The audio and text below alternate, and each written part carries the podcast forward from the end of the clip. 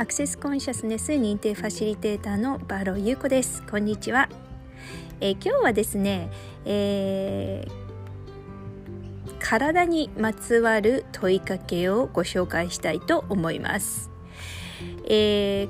今週末ですね今週末というか先週末になるんですけれども、えー、アクセスコンシャスネスの、えー、3日間のボディクラスに参加してきました。えー、私にとって、まあ、どのアクセスコンシャスネスのクラスよりもですね大好きなクラスがこの 3D のボディクラスなんですけれども、えー、私の中で今まで本当に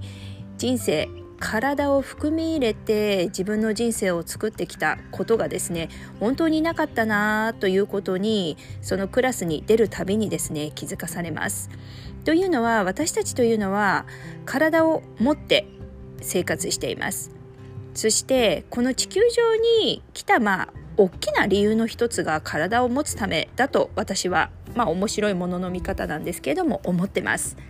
その体をですね私たちっていうのはものすごくまあ無視して例えば体が食べたくないものをマインド思考から食べていたりあるいは例えば周りの人がこうだから私もこういった洋服を着ようとか、まあ、ファッションだったりとか食べ物だったりだとか化粧だったりとかどんな風に見られたいというイメージからですね私たちの体からの声を無視してそのイメージをですね作り上げようとしていることが多いと思います。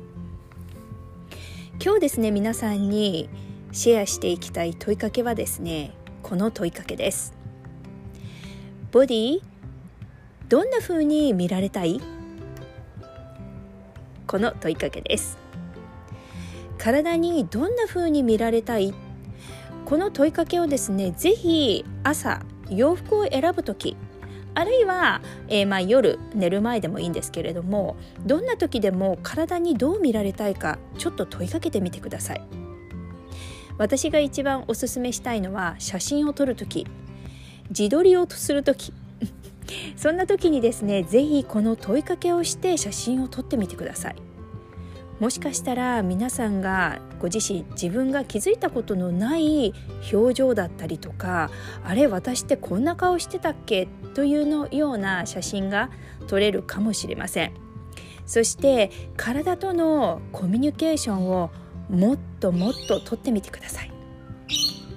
体とのコミュニケーションを取るたびに体がもっと皆さんにこうしてほしいこれを食べたいこれを着たいこういう人たちと一緒に時間を過ごしたい。こういう人たちとセックスをしたい。そういった形で声がボリュームが上がってきます。そしてそのメッセージを受け取ることでもっとさらに皆さんの人生に体が貢献してくれるようになります。もっともっとボディについて体についてはですね、えー、お話をしていきたいんですけれども今日は一つだけ。この問いかけをシェアして終わりにしたいと思います。ボディどんな風に見られたい？この問いかけをして洋服あるいは写真をぜひ撮ってみて新しいご自身そして体がどんな風に皆さんに声を伝えているか。これをですね是非遊んでみてください。ということで今日の問いかけは「ボディどんな風に見られたい?」この問いかけでしたありがとうございました。